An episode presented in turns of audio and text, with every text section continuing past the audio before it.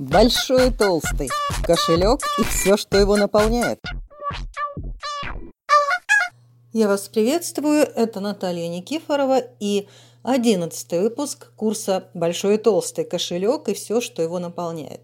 И сегодня мы с вами продолжим работать с нашими списками трат и желаний и продолжим разбираться с тем, как нам распределять те деньги, что у нас есть, и что нам делать для того, чтобы этих денег стало больше – но для начала, по традиции, скажу, кому не нужно слушать этот выпуск. Тем, кто мечтает разбогатеть сразу, быстро, сделать какое-то одно такое удачное действие и получить большие-большие-большие деньги. Я говорю, что да, шанс есть для удачи, но мой курс не про удачу, мой курс не про риск, мой, мой курс не про какие-то чудесные способы разбогатеть, а мой курс про то, как, опираясь на свое сознание и подсознание, про то, как, убирая ограничения, всякие негативные убеждения, выйти на нормальный процесс, на нормальные отношения со своими деньгами и сделать так, чтобы деньги стали обычным, нормальным ресурсом вашей жизни. У меня так было с дочерью, ну, дочь, вот она сидела долго в декретном, она родила двух внучек мне замечательных, одну с другой. Вот получилось, что она сидела в общей сложности в декрете 6 а, лет последний год, когда она сидела в декрете, она закончила очень крутой курс по дизайну. Училась, боялась, ей казалось, что все вокруг э, умные, а она после своего декрета бестолковая, и она не вытянет. И мы с ней прям работали с этими ее состояниями, которые заставляли считать себя бестолковой и так далее, и так далее. И она за год э, прекрасно все это закончила. Мы, мы по-моему, раза четыре с ней прорабатывали ее тупиковые состояния. Сейчас не вспомню, тоже несколько лет назад было. Но я помню, что когда она свою сделала выпускную работу по дизайну, у нее такой крутой дизайн, дизайн интерфейсов, дизайн Э, мобильных приложений, у нее такой был курс. Когда она сделала выпускную работу по мобильным приложениям, ей аплодировали и посчитали, что у нее одна из лучших работ на курсе. Но дальше что произошло, да, вторая часть, она, она после декрета вышла на ту же работу, где работала до декрета, она работала, делала буклеты там в одной медицинской компании, полиграфические макеты. А, и там ей стали... Она работала лучше всех, но у нее был маленький оклад. Вот как она ушла в декрет, на то всем уже проиндексировали, ей нет. И вот она там сидит, понимает, что, во-первых, ей неудобно, далеко от дома. Двое маленьких детей, тоже на бабушку их там не сбросишь постоянно. Она понимает, что денег мало, катастрофически не хватает она, она знает, какой она работу хочет. Она хочет работу, связанную с мобильными приложениями, связанную вот тем, что интересно, чему научилась. Но она мне говорит, мама, ну кто меня возьмет? Опыта нет. Двое маленьких детей. А, кому такой нужен человек? Вот мне надо куда-нибудь, как-нибудь потихонечку, вот где-то набираться, ну, может быть. И вот такая, знаете, как хочется. И себе уже объяснила, почему ее на эту работу не возьмут. И мы с ней опять начали делать э, наш психотерапевтический сессии. Мы, мы прям поставили с ней цель, какой она работу хочет. Она ее описала себе, чтобы такая работа, а, вот так-то от дома, а, примерно такие заработки. А, вот э, чтобы так мне с моими малыми детьми меня там не дергали, это нормально принимали. Вот просто она ее для себя описала. И какие у нее там были состояния на вот это ее желание, на эту цель. Мы вот эти состояния взяли с ней на проработку вот в нашей сессии с ней психотерапевтической.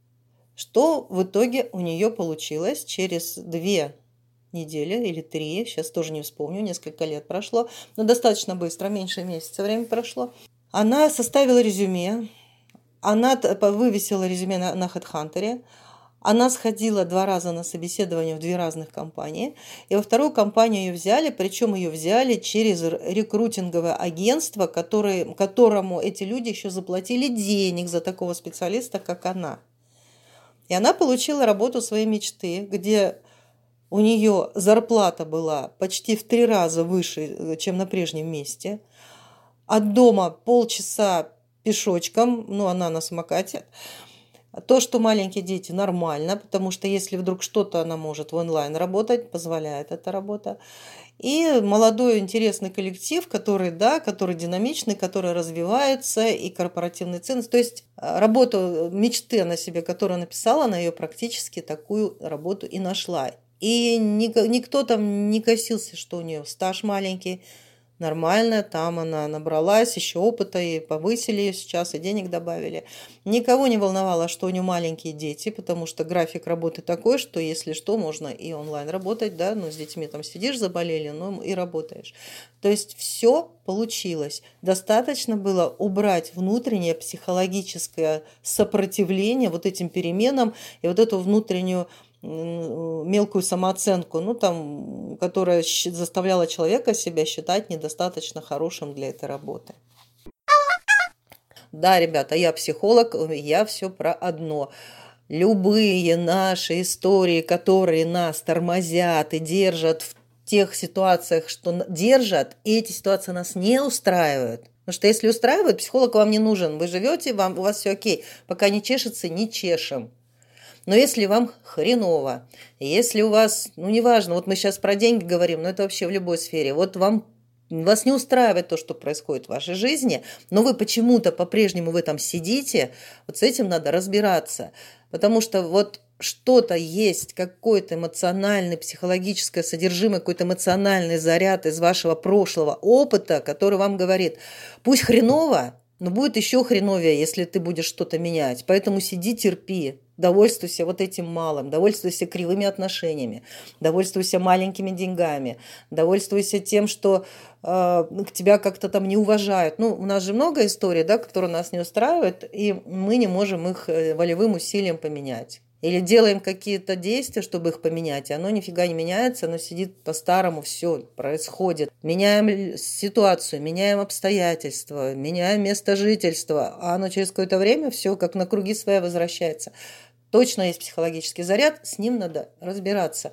Поэтому я и говорю, если есть вот такие тупики, которые через осознавание не уходят, нужно идти разбираться с этим все-таки глубоко, через подсознание, посмотреть, что там в подсознании, что там за история, что там происходит, почему она держит вас вот в том, что, в чем держит.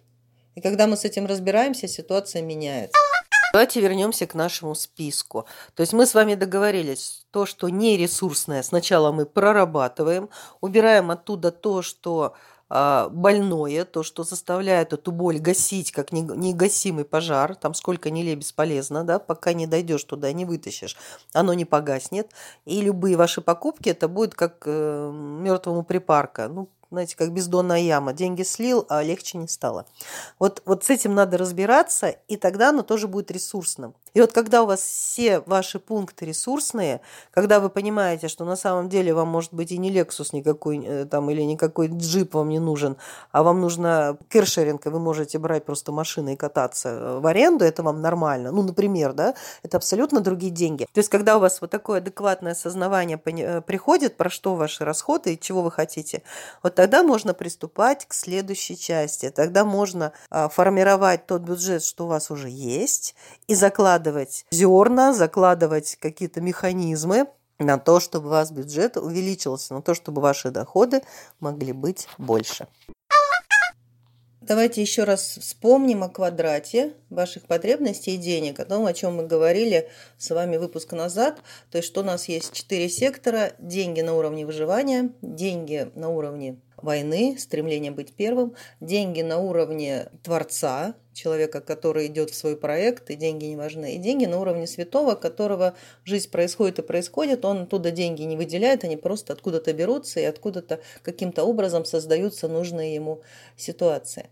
И мы с вами мы говорили, что мы можем быть, в принципе, на некоторых одновременно на нескольких секторах. То есть, если мы с вами на уровне выживания, то мы с вами деньги копим, откладываем. И на этом уровне нам очень четко важно для нашей психики знать, сколько у нас денег, на что они уходят, откуда они придут и как мы их распределим. На этом уровне важна подушка безопасности.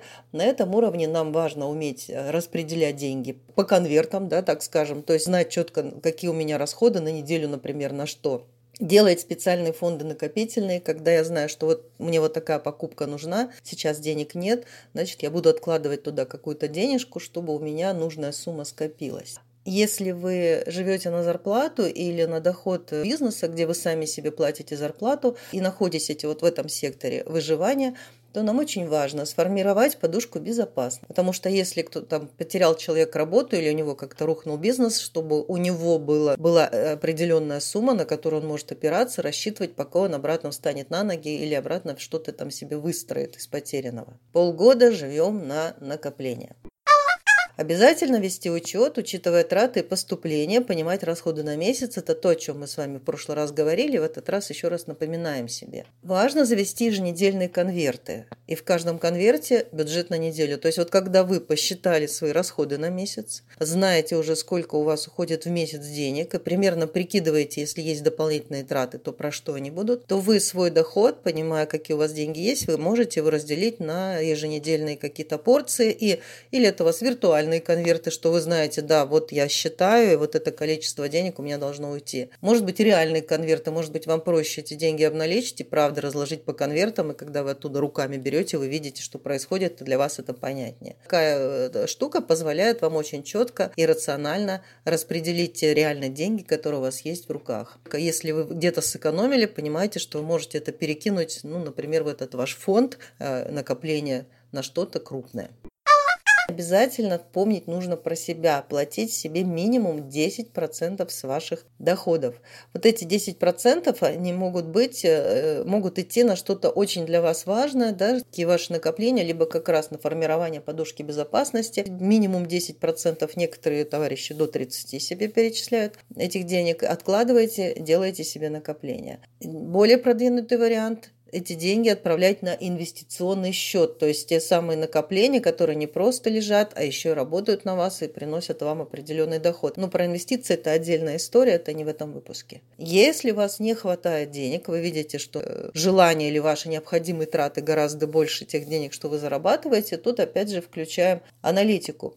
Почему вам не хватает денег? Или у вас очень маленькие заработки, сидите вы на какой-то работе, которая вам дает очень мало денег, либо у вас очень большие расходы, которые, ну, ну прям сильно большие, гораздо больше того, чем вы, что вы зарабатываете. Вот тут нам и нужны подсчеты еженедельного бюджета, чтобы смотреть, что из этих расходов можно оптимизировать. Возможно, вы, правда, сливаетесь на какие-то расходы, которые вам на самом деле не очень-то нужны, и когда вы это заметите, вы их можете спокойно отложить вот те, те же, например, стаканы кофе на вынос, да, сколько они там, 150 рублей, а сколько вы их в день покупаете, а сколько у вас в неделю, а сколько у вас в месяц получается, а правда ли они вам нужны в таком количестве, это ли, или вы этими стаканами кофе какую-то, ну, свою привычку закрываете, а если вы не, от нее откажетесь, ну, вам будет нормально. Либо вы понимаете, что вы очень много тратите на жилье, если у вас съемное жилье, вы понимаете, что ну, прям сильно много тратите. Может быть, есть смысл оптимизировать это, то есть э, снять меньше, площадь, если у вас какое-то съемное жилье. А если это у вас какие-то коммунальные расходы, тоже смотрите, что точно ли вы там все оптимизировали, точно ли вы поставили нужные счетчики, точно ли вы платите, там не платите лишнего, да, в этот счет лишнего накидали, а вам все равно не, вы не обращали внимания. Проанализируйте ваши расходы, поймите, где они у вас лишние, где это можно оптимизировать. Возможно, вы гоняете на такси, а вам проще ездить на общественном транспорте. Это, в общем-то, несложно. А если вас от чего-то плющит, ездить на, на общественном транспорте, вот с этим плющит надо разбираться. Что у вас за фобия перед общественным транспортом? И если мы анализируем расходы свои, мы можем посмотреть вот эти точки проседания, в которых мы сливаем деньги, и с ними целевым образом разбираться. Тогда ваши расходы оптимальными могут стать меньше. А что еще мы смотрим? Да, почему вы сидите, например, на маленькой зарплате? Тоже смотрите, а что там за история у вас? Что, что вам мешает сменить работу, например? Что вас заставляет сидеть на маленькой зарплате?